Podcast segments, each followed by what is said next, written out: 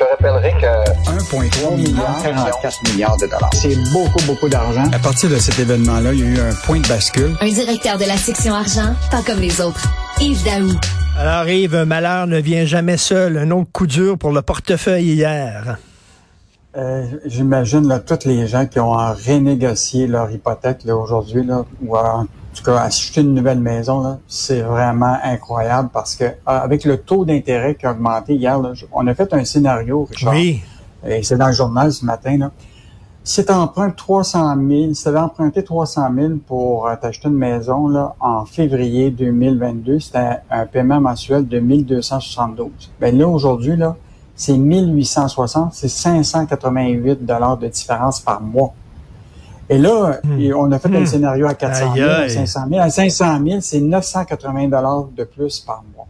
Et ça, là, on s'entend pour dire qu'il y a eu une époque où les maisons valaient, étaient, le prix était raisonnable, mais aujourd'hui, là, des maisons à 500 000, à 600 000, où ce que tu es obligé d'emprunter 300 000, 400 000, Il y en a beaucoup. c'est c'est usuel, c'est usuel. Ben Et oui. donc, tous ceux là, qui se sont retrouvés à acheter puis à emprunter à, à, à taux variable, parce que là, les scénarios qu'on a faits, c'est des taux variables, euh, parce que la majorité des gens, au cours des 24 derniers mois, là, plus de la moitié des prêts des premiers acheteurs ont opté pour un taux variable.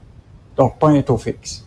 Donc, ça veut dire qu'effectivement, aujourd'hui, ils font face à des augmentations très importantes par mois. Mais, de- de mais, leur mais, mais Yves, c'est très... euh, Tu sais, parce qu'avant, une maison à 500 000, tu disais, ça, c'est des riches, une maison de riches, puis tout ça. Mais Mm. comme tu dis, euh, moi, j'ai fait le tour là, récemment, il, y y a- il y a deux ans, j'ai j'ai acheté un condo, puis j'ai Mm. fait le tour de maison. Puis je te dis, j'ai vu des maisons bien ordinaires, bien ordinaires à 500 000 piastres.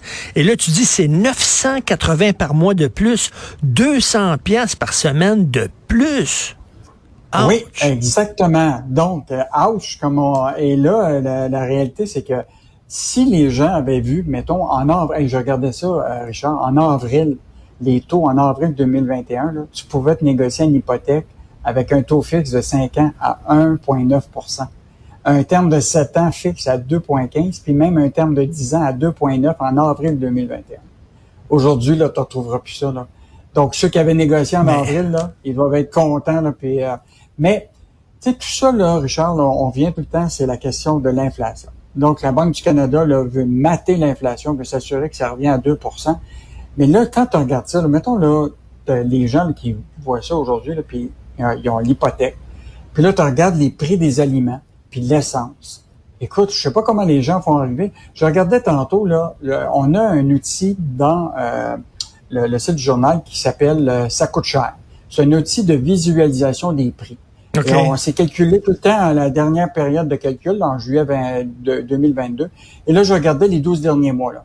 Le beurre a augmenté de 46% la crème de 10% euh, les fruits, écoute, tu regardes là, tout, là, tout a augmenté, les oranges de 42% les pommes de 10 Et là, si tu rajoutes là, les gens là, qui doivent l'essence qui a augmenté de 48% je ne peux pas croire que les Mais- gens, avec leur revenu disponible, vont être capables de tout absorber. tout Mais, ça. mais les jeunes, là, écoute, euh, je, ri- je rigole des fois des jeunes, je les appelle les petits lapins, mais, mais cela dit, là, euh, tu sais, ça coûte cher avoir une auto, ça coûte cher avoir, être propriétaire. C'est, pas évident pour, euh, pour eux autres. Là. Qui, quel jeune va pouvoir s'acheter une maison, va pouvoir avoir un char?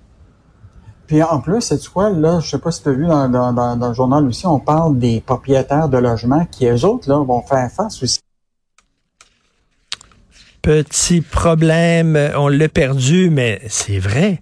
Je dis qui? D'ailleurs, moi, mes deux enfants, s'acheter un char, ça, ça les intéresse pas. Là. Tu sais, ils vont être une auto, par exemple. là. Euh, ils vont être membres de auto. Puis quand ils auront besoin d'une auto euh, pour aller faire, par exemple, des gros achats, pour transporter des boîtes, euh, ou alors euh, pour faire des longs voyages, ils vont aller une auto, mais ils veulent plus être propriétaires d'auto. Puis s'ils ils- ça les intéresse plus nécessairement d'être propriétaires d'une maison. De toute façon, même si ça les intéressait, ils peuvent pas. Ils peuvent pas entrer dans le marché. C'est complètement débile. Et je le dis, là, moi, j'ai fait le tour des maisons qui avaient besoin de réparation, qui avaient besoin de beaucoup d'amour. 500 000 piastres. Tu regardes ça, tu dis, voulez-vous rire de moi, Christy? Avant des maisons comme ça, c'était 200 000 piastres. C'est rendu à 500 000. C'est complètement débile. Et là, 200 dollars de plus par semaine. Qui a eu une augmentation de salaire récemment de 200 dollars de plus par semaine? Absolument pas. Les salaires n'augmentent pas alors que le prix des aliments augmente, le prix de l'essence augmente, le prix des hypothèques augmente, tout augmente, puis les gens, eux autres, ont le même salaire qu'il y a une couple d'années. Alors, ils sont pris à la gorge. À un moment donné, ça, ça, ça s'équilibre plus. Euh, aussi, Yves, tu veux me parler de Desjardins. ça, c'est incroyable, Richard. Bon, tu te rappelles euh, notre cher collègue euh, Gilles Proux avait dit Desjardins riche, Québec pauvre. C'est sa chronique qui avait été super bonne, qui disait que les Québécois étaient étranglés par les prix puis les loyers exorbitants, puis que les Desjardins devaient renouer avec ses valeurs coopératives au lieu de jouer aux banques. Là. Alors là, ce qui est fascinant, c'est qu'il y a une étude qui vient de sortir, une étude sérieuse de l'Institut de recherche en économie contemporaine, et qui fait un constat incroyable. D'abord, que Desjardins conserve plus d'argent dans ses coffres que d'autres institutions financières, parce que même moi, j'ai appris avec cette étude-là, c'est qu'à plus de 20% le ratio de fonds propres de Desjardins excède ceux même de la plupart des grandes banques. Écoute, ils ont des actifs de plus de 400 milliards Desjardins. Donc, euh, puis là, ce qu'ils disent, c'est que tous les fonds d'entraide qui, doivent mettre pour aider les gens les plus pauvres, tout ça, écoute, c'est seulement 462 000 par année qu'ils ont mis dans ces fonds-là. Donc, euh, vraiment un constat incroyable que Desjardins euh, parce que tu sais, le débat avec Desjardins, c'est-tu un mouvement coopératif, c'est-tu devenu une banque? Et donc, euh, ces, gens-là reprennent un peu le, flambeau de Claude Belland, tu t'en rappelles, qui critiquait beaucoup euh, Desjardins, qui disait ben que c'était devenu une, grosse banque.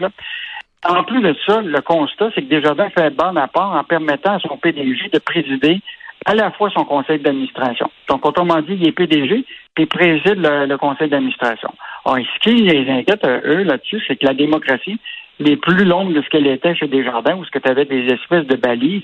Et là, aujourd'hui, il est le roi, le prince et, bien d'autres choses. Et là, il se dit, s'il n'avait pas été président du conseil à l'époque, peut-être qu'il y aurait eu beaucoup de questions par rapport à son rôle et tout le, travail qu'il a fait par rapport au vol des données qui reste encore nébuleux. Hein. Il y a toujours un, mystère autour de tout ce vol de, données-là. Euh, donc, puis même la part de marché de Desjardins dans des secteurs qui, qui sont importants, les prêts personnels puis les prêts d'entreprise a chuté. Euh, ils sont passés de 37% à 18% euh, en 2001 et 2020 et en 37% à 22 dans, de, la même période. Or, cet institut-là questionne beaucoup l'orientation du mouvement des jardins. Et donc, euh, je te rappellerai ben qu'il y avait eu un débat, tu te rappelles, Daniel Pagny, s'était présenté aussi à compte de Guy Cormier à la présidence de pour, euh, pour le PDG, pour le Desjardins. Et lui-même aussi avait critiqué que le, le, mouvement Desjardins avait perdu son âme. Et ben, donc, tout à, fait. Desjardins devait se, poser des questions aujourd'hui. Parce que Yves, on regarde Desjardins, on fait pas vraiment la différence maintenant de Desjardins, puis la Banque Royale, puis la Banque Nationale, c'est la même affaire. Ah, il faut revenir euh, à la source. Le mouvement Desjardins, c'est un mouvement de solidarité avant, c'est un mouvement pour aider les communautés, puis tout ça, on est loin de là, là. Ah non, non, non. Et euh, ce qui est intéressant, c'est qu'il y a eu une époque où, euh, évidemment, Claude Belland, euh, maintenant euh, qui est décédé, là, disait qu'il y avait un administrateur qui lui avait dit, vous savez, M. Belland, pour faire des sous, faut, faut travailler avec des gens qui en ont. Puis là, il disait, tu sais, tu peux avoir quelqu'un qui est dans son compte bancaire à un million, tu sais, puis tu te poses pas de questions. Mais celui qui a peu de sous dedans, là, on va y charger des frais à découvert. donc, euh, donc c'est sûr là, que le mouvement des jardins est toujours tiraillé là, entre sa communauté, puis euh, évidemment la culture bancaire hein, qui qui de plus parce que je te rappellerai que pour la première fois de son histoire, euh, la la rémunération du PDG a excédé 4 millions de dollars. Aïe, aïe. OK, mais là, euh, c'est comme les grosses banques, c'est la même affaire. C'est la même affaire. Et il y a beaucoup de gens qui questionnent que ça devrait revenir à un mouvement coopératif pour être un peu en concurrence avec les banques euh, qui sont à charte fédérale, qui sont un peu différentes, que les autres, le profit, c'est la priorité numéro un. Euh, donc, un débat qui s'en vient parce qu'ils vont avoir un conseil d'orientation bientôt du mouvement des jardins. Je suis certain que cette étude-là va servir beaucoup à ces gens-là pour pour pour discussion. Mm. Donc un débat qui qui continue à, avoir autour du mouvement des jardins. Et je te rappellerai, on l'avait dit déjà dans un village, hein, tu t'en rappelles, il y a la paroisse, il y a l'hôtel de ville, il y a la SAQ, puis il y a une caisse populaire des jardins. oui, c'est vrai. Et un bar de danseuse. Il faut l'ajouter. Merci beaucoup, Yves. Très intéressant. Je te reparle demain. Salut. Demain, au revoir.